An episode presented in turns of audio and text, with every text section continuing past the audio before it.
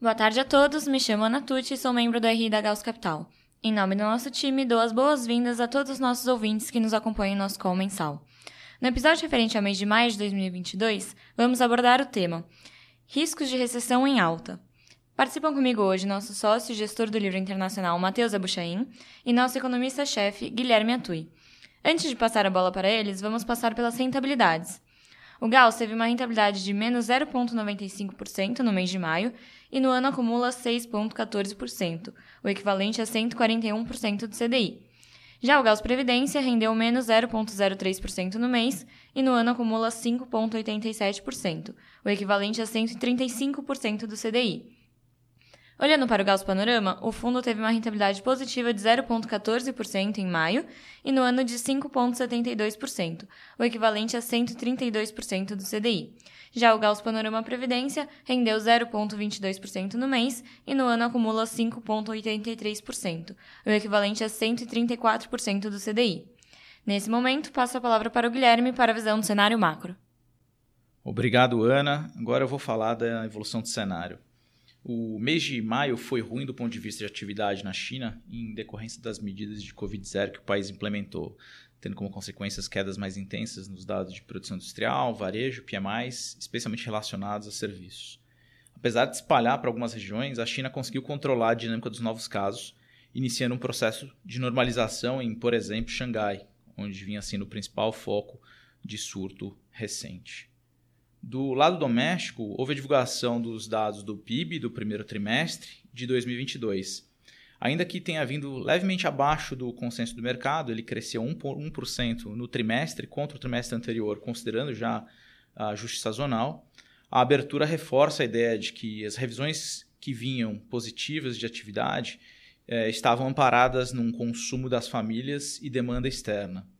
Olhando adiante, a expectativa é de que vejamos uma desaceleração do crescimento em decorrência do aperto de juros, especialmente a partir do segundo semestre desse ano, e dos riscos de uma desaceleração global mais intensa. Merece destaque a situação delicada na qual se encontra o Banco Central do Brasil.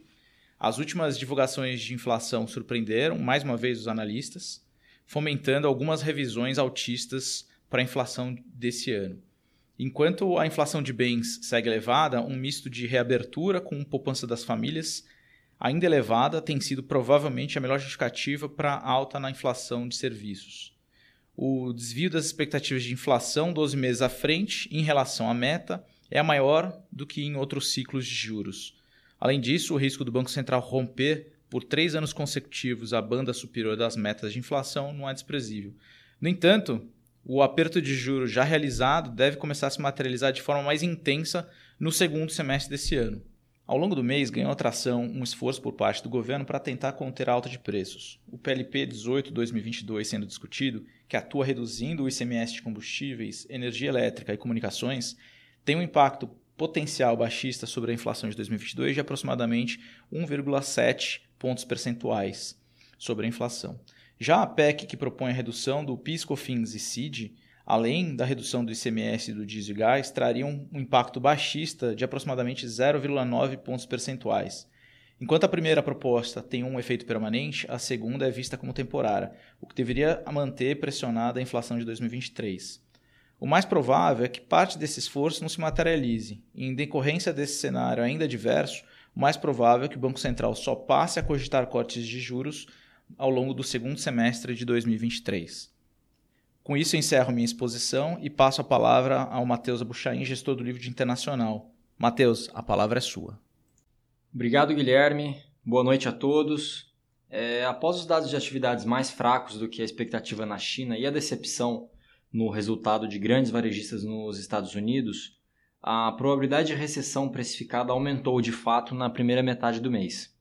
Na segunda metade, no entanto, o anúncio de um plano de reabertura de Xangai com um ritmo um pouco mais rápido do que o esperado é, contribuiu para uma melhora no apetite a risco.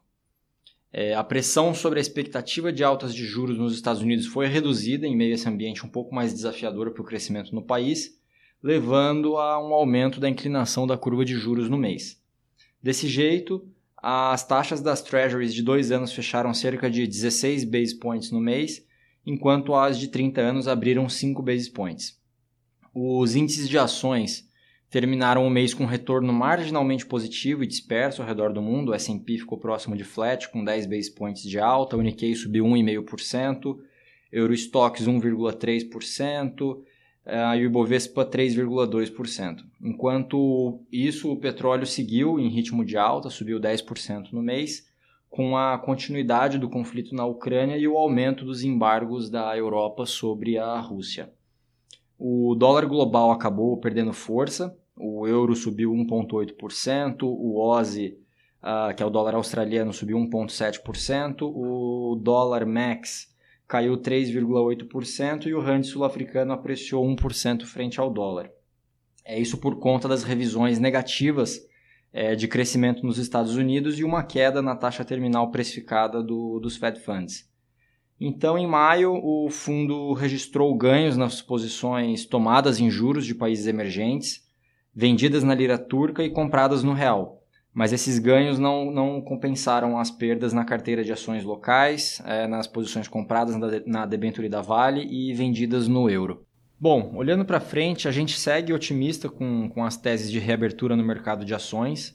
A gente acredita que os setores mais expostos à demanda por serviço e o fim das restrições à mobilidade são a melhor escolha dentro da renda variável.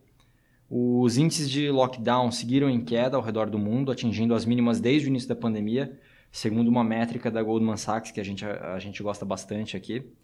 Então, dessa forma, os setores de consumo discricionário no Japão, airlines e hospitalidade nos Estados Unidos continuam como as principais alocações da nossa carteira de bolsas offshore.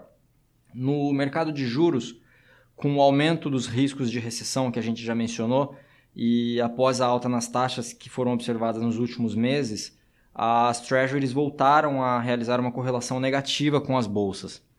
Então a gente adicionou algumas posições aplicadas na região longa da curva, é, visando ganhos de diversificação em hedge contra esses crescentes riscos aí de, de recessão. Já no, nos países emergentes, a gente zerou as posições tomadas na Polônia, a gente manteve as posições tomadas na Turquia e adicionamos uma posição aplicada na Colômbia contra tomada no Chile. Basicamente, a gente acredita que o diferencial de taxa terminal precificado entre esses dois últimos países está excessivamente elevado quando a gente observa o nível de expectativa de inflação de cada um. Na Turquia, a gente mantém o nosso viés pessimista com essas medidas heterodoxas do governo e do Banco Central. A gente acredita que, sem a âncora da política monetária, o mercado de crédito vai seguir superaquecido e a inflação atingindo novas máximas. Essa inflação já atingiu 73% ao ano na última divulgação referente a abril, então a gente manteve as posições vendidas na, na, moeda e tomada na região intermediária da curva de juros. No mercado de moedas, a gente segue comprado no dólar global contra uma cesta de moedas, como o euro, a libra esterlina, a coroa sueca e a própria lira turca. É, apesar dessa queda da projeção de crescimento nos Estados Unidos ter sido mais acentuada do que os outros países em maio, a gente acredita que os riscos de estagnação da atividade são mais elevados na Europa, por conta da extensão do conflito na Ucrânia, e na China, com a manutenção da política de Covid-0. Além disso, na Europa, o juro real ex-post atingiu as mínimas históricas ali depois da última divulgação da inflação em 8,1%, enquanto na China o Banco Central segue afrouxando a política monetária. No Brasil, mesmo com as diversas medidas de desoneração, incluindo o PLP 18 e a proposta de compensação de ICMS, a gente segue projetando um superávit primário tanto para o governo central quanto para o setor público em 2022. Isso por conta da forte alta na arrecadação. Como essas medidas relacionadas aos combustíveis são limitadas a 2022, a gente considera que é algo totalmente comparável se comparado a, a, a, um decreto do estado de calamidade ou alterações sobre a política de preços da Petrobras. Sobre o IPCA, apesar dos impactos em curto prazo dessas medidas, as pressões altistas em serviços industriais continuam sem sinais de, de melhora, contrabalance, contrabalanceando esse, esses efeitos. De toda forma, a gente acredita que o ciclo de alta de juros vai ser encerrado em junho, depois de uma alta de 50 basis points, levando a Selic para 13,25, que é um patamar que provavelmente deve ser mantido por um longo período para observação dos efeitos defasados da política monetária. Assim, a gente adicionou em maio posições aplicadas na parte intermediária da curva, além das posições tomadas na inclinação. Por fim, a gente segue comprado na debênture participativa da Vale e comprados no real contra o dólar. Aqui eu termino a minha exposição e devolvo a palavra para Ana. Obrigado. Obrigada, Matheus, Guilherme e a todos os nossos ouvintes. Caso tenham qualquer dúvida ou questionamento, estamos à disposição através do e-mail ri@gauscapital.com.br. Não deixem de nos seguir nas nossas redes sociais, LinkedIn, Instagram e Twitter. Caso ainda não seja um cotista do Gauss, é possível investir acessando o nosso site www.gausscapital.com.br. Boa tarde a todos e nos vemos nos próximos episódios do nosso podcast mensal.